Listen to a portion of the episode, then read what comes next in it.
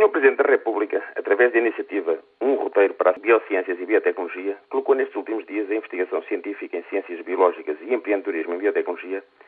debaixo dos holofotes dos meios de comunicação, através da visita a centros de investigação públicos e privados,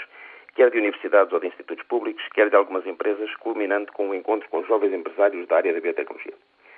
Consideramos esta iniciativa, desde já, extremamente relevante a vários níveis. Por um lado, porque vem de alguma forma relembrar que a ausência da área da biotecnologia no plano do choque tecnológico é um erro estratégico que importa corrigir, como já várias vezes referimos neste fórum. Os investigadores portugueses têm uma enorme capacidade de trabalho e têm dado várias provas de excelência, ganhando prémios internacionais, liderando projetos europeus e aumentando a produção científica em termos de publicações. Os números ilustram isso. Portugal produz uma média de 400 publicações científicas por milhão de habitantes por ano, contra cerca de 600 da União Europeia, mas falo com apenas 4,6 pessoas no setor de investigação e desenvolvimento por, mil, por cada mil empregados, contra 9,4 da União Europeia ou 21 na Finlândia, país que tantas vezes serve de termo de comparação. Chamou também a atenção o professor Cavaco Silva para um maior envolvimento das empresas com universidades. Os números também nos indicam que a despesa das empresas portuguesas em investigação e desenvolvimento é de 0,3% do PIB em Portugal contra 1,3% na União Europeia, uma desproporção que se tem apresentado difícil de inverter. Tendo esta iniciativa o mérito de alertar para a situação que Portugal vive em termos de déficit na área de biotecnologia, fica então o desafio para que o país possa inverter o estado da arte e incrementar o negócio que, em última análise, consiste esta tecnologia.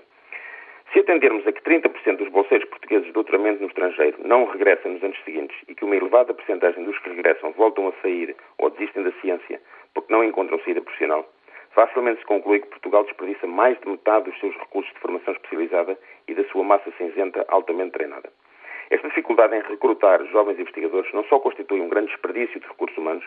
como provoca o envelhecimento da população ativa em muitos centros de investigação, dificultando a modernidade e criando graves obstáculos à transferência de técnicos dos laboratórios públicos para as empresas. É então necessário entender que o sucesso do país nesta área passa por um investimento em grande escala nos recursos humanos e financeiros que permitam aumentar a massa crítica e dotá-la de melhores condições materiais para trabalhar. É impossível avançar desperdiçando o que de melhor a classe jovem tem para dar, pois é dos jovens de 30 anos, altamente especializados, que sairão os jovens empresários e diretores técnicos de empresas de elevada inovação em biotecnologia e biociências. O desenvolvimento científico de um país não pode ser feito com base em dois ou três centros de excelência altamente dotados de meios materiais e humanos e um deserto à sua volta.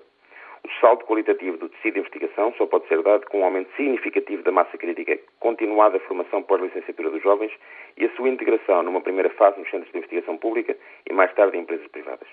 Em todos os países europeus industrializados, o desenvolvimento da biotecnologia foi realizado em redor das universidades e institutos e centros de investigação, recrutando meios humanos e tecnologia aí desenvolvida.